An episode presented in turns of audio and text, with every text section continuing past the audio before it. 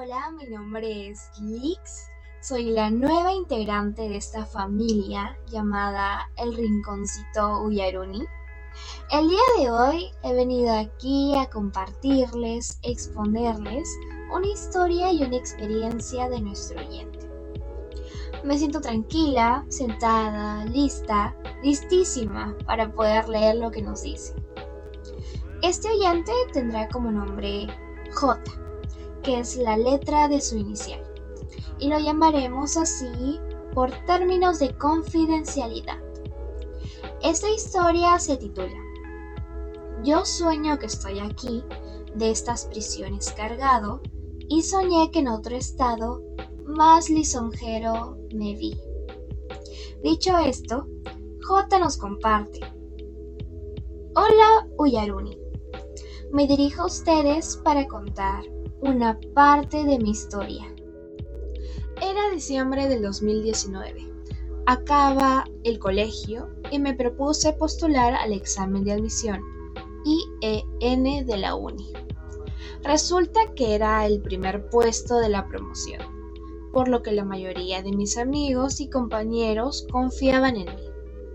Sin embargo, no pude ingresar. Me quedé llorando esa mañana y no asistí a clases. Fue mi mamá quien me dio ánimos para seguir adelante y meses después mis padres me propusieron estudiar el intensivo CEPRE Uni. Accedí, pero no confiaba que pudiera ingresar en el examen ordinario de febrero. Llegó la fecha de exámenes y pude resolver con honestidad lo que sabía, pero al final sentía que los de mayor preparación iban a resolver este examen con facilidad.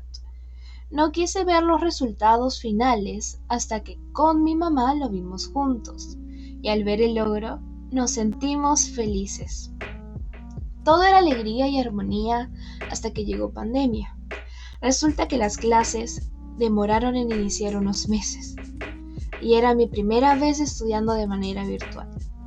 Venía acostumbrado a estudiar todos los días de algún libro ya que se tomaban exámenes diarios en mi colegio o de tomar apuntes en clase con mis compañeros y profesores.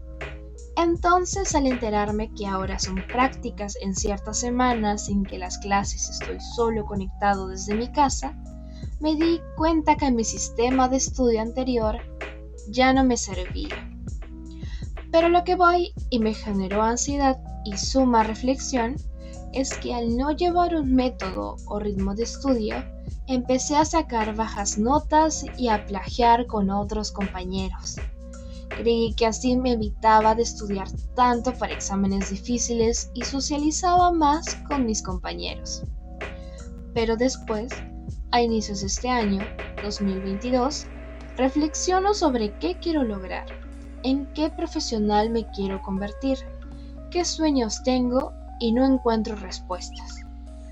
Copiando haría que no aprenda nada y a la larga, cuando trabaje o practique, no podré responder conceptos que ya debería de saber.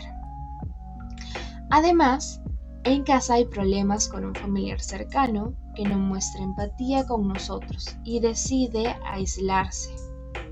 No compartir ni buscar salir adelante. Se siente inútil.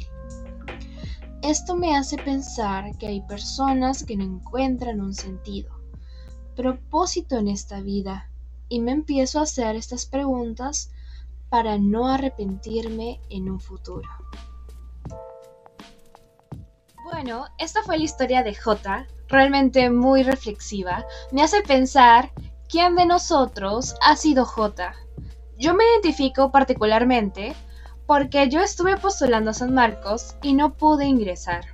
Pero así como J, tuve el apoyo de mis padres. Hoy en día me encuentro estudiando en otra universidad.